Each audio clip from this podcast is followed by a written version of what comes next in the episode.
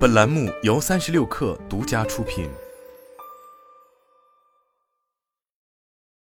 本文来自《哈佛商业评论》。身在职场，一些看似不起眼的小事，往往能够让职业发展停滞不前，甚至偏离轨道。他们有一个特定的名字，叫“熊猫问题”。熊猫看起来天真可爱，但其锋利的爪子在抓人时比美洲豹更可怕。所以，不要忽视那些看起来无伤大雅的熊猫问题，以防毁了你的职业。一位名为梅丽莎的 CEO 感到十分恼火，在为公司带来了七年的突破性业绩且临近退休时，他正满心期待的挑选和培养其继承者。他的高管团队成员在各自的岗位上都很出色，但没有人特别适合继承他的职位。当我们在考虑扩大潜在候选人范围时，首席人力资源官灵机一动：汤姆怎么样？他的战略意识很强，而且他的团队对他是言听计从，他可以作为考察对象。然后，首席人力资源官停顿了一下，并补充说：“当然，他存在高管形象方面的问题。汤姆埃在会议期间出风头，而且并没有意识到自己的行为会疏远其同事。而且，我不知道该怎么说，但他的体味很重，真的难以忍受。”梅丽莎对此表示同意。汤姆有着出色的商业头脑，但我觉得他还不足以代表公司。事实证明，汤姆在过去十九年中因其优异的业绩。斩获了优异的业绩评价和最高奖励。多份评价曾提及他应该改善其高管形象，但在不了解具体细节的情况下，汤姆并不知道到底自己真正的问题在哪里，以及这些问题对其职业有着多大的负面影响。自一九九五年以来，我们对两千多名 CEO 和一点八万多名企业高管进行了调查，然后发现，对于那些才华横溢的高管而言，其职业发展往往会因为一些看似不起眼的小事而停滞不前，甚至偏离轨道，而其中的很多问题完全都是可以解决的。我们将这类问题称为“熊猫问题”。熊猫看起来天真可爱，但其锋利的爪子在抓人时比美洲豹更可怕。对于那些不知道自己的职业发展因何而停滞的个人，以及那些不知道如何栽培有才干的领导、不知如何发挥其最大潜力的公司和经理们来说，熊猫问题可能会带来惨痛的代价。为了更好的理解这一现象，我们分析了一百一十三名高管样本，他们有着突出的业绩，曾是首席级别高管候选人，但在最后的决策轮遭到淘汰。在对他们的能力进行详细评估时，我们发现百分之六十二的高管至少存在一个熊猫问题，百分之十的高管至少有一个以上的熊猫问题。此外，在考虑这些高管是否适合担任首席级别职务时，百分之三十五的高管的熊猫问题被看作是排名前三的风险。通常，这些熊猫问题已经存在数年的时间，虽然看起来不是什么大事，但它最终会破坏这些有才干领导的职业轨迹。通过分析，最常见的熊猫问题是百分之三十六的熊猫问题与高管形象有关，百分之二十八与沟通方式有关，百分之二十九与同僚人际关系有关。剩余的百分之七包括过度的乐观和完美主义。下面我们来逐一讨论一下高管形象这个定义并不明确的概念，可谓包罗万象。从看似不起眼但具有职业破坏力的体位，到一些更深层次的挑战，例如某些人的言行举止与公司文化不符。通常，那些看起来不够自信的高管会给人一种平庸的印象。出现这类熊猫问题，会让你处于危险境地。我们的研究发现，高度自信的高管被聘用的概率是不自信高管的二点五倍。这一点让我们想起了布莱恩，他是一名非常有头脑的投资专业人士，供职于一家顶级公司，但他因形象问题在合伙人选拔中落选。在受邀给予布莱恩指导之后，我们从他的同事和外部各方收集了大量的反馈。事实证明，尽管其才干广为人们称道，但布莱恩给人的印象十分谦恭和低调，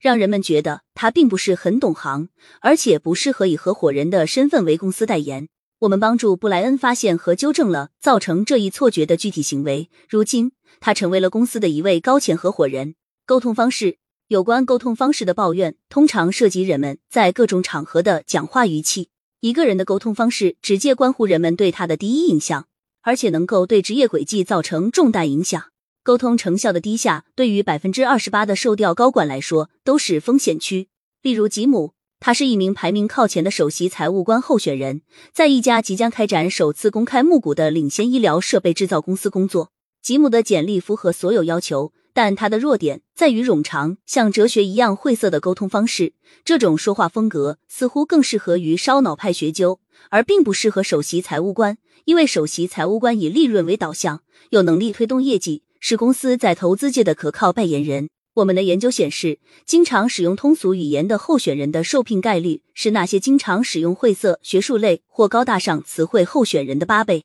平时的讲述方式会给人留下深刻的印象，而且比那种烧脑的学术派风格更有影响力。另一个常见的沟通问题与使用“我们”和“我”有关。首席级别高管候选人当中最弱的选手使用“我”的频率是其他人的两倍。最成功的候选人能够在不过度使用我的情况下，清晰的阐明其个人贡献。相对于那些大谈特谈自身成就的候选人，能够给决策者留下更深印象的人会说：“我最值得骄傲的成就是看到团队开始获得成功，然后再明确的解释自己在这一过程中所发挥的作用。”最后，令我们感到失望的是，我们发现，如果美国公司的 CEO 候选人有着严重的口音，那么他受聘的概率是别人的十二分之一。尽管内群体偏见是招聘领域的深层次拦截，但我们发现，至少那些语言表达不够流畅的高管会被认为缺乏竞争力。然而，随着人们意识到这一偏见，以及高管们开始改善其语言表达流畅度和口音，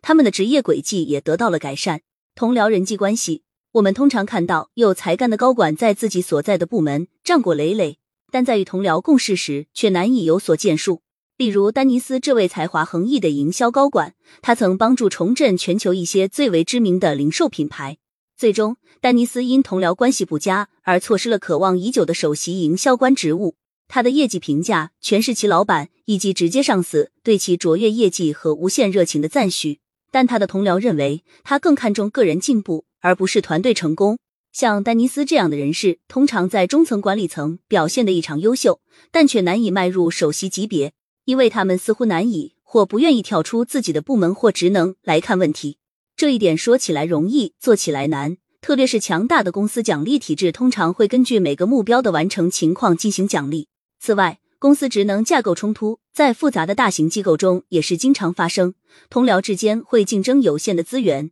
或因项目和事情产生分歧。然而，潜力最大的领导者会想方设法在实现自身目标的同时造福整个团队。我们的 CEO 基因组研究发现，更适合领导岗位的候选人能够更加有效的说服他人，包括其同僚。我们还发现，高业绩 CEO 比低业绩 CEO 对他人更尊重。他们在需要交付成果时可能会破釜沉舟，但在长远方面，他们会笼络一批强大的追随者，并因执行有利于企业的策略而获得赞誉。为什么这些危险的熊猫问题长时间以来并未得到解决？问题在于反馈的提供方和接收方。对于提供反馈的经理来说，这些问题似乎过于个人化，而且基本上都是小事，因此也就很难直接提及。尤其对方是有着出色业绩的高管时，就更不好开口。当这个问题不影响当前的业绩时，人们更愿意选择绕过这个问题。作为反馈接收方，我们通常会把熊猫问题当作是不重要的、无关紧要的小事，或有时将其视为有悖于自己价值观的事情。他们认为评判自己的标准应该是业绩。而不是开会时的说话时间。不幸的是，我们通过研究发现，规避上述尴尬的对话或对反馈无动于衷，将对这些有才干的高管的职业发展带来不利影响。作为一名经理，你的职责是通过提供诚恳的反馈以及关怀性的鼓励，来培养你的团队。如果你规避这一责任，你实际上是在伤害你的直接上司和整个团队。不管这一过程有多么令人不悦，你依然有必要给出明确的反馈。你应该给出具体的案例，并阐明行动或无动于衷对于个人在当前岗位上实现目标能力的影响，以及对其晋升潜力的影响。作为反馈接收方，不要被熊猫事件天真的外表所迷惑。如果你的评价中出现了这类事件，那么就应通过询问澄清问题来找到事件的根源，以及具体存在什么样的问题。同时，还需要弄清楚它对你的业绩有怎样的影响，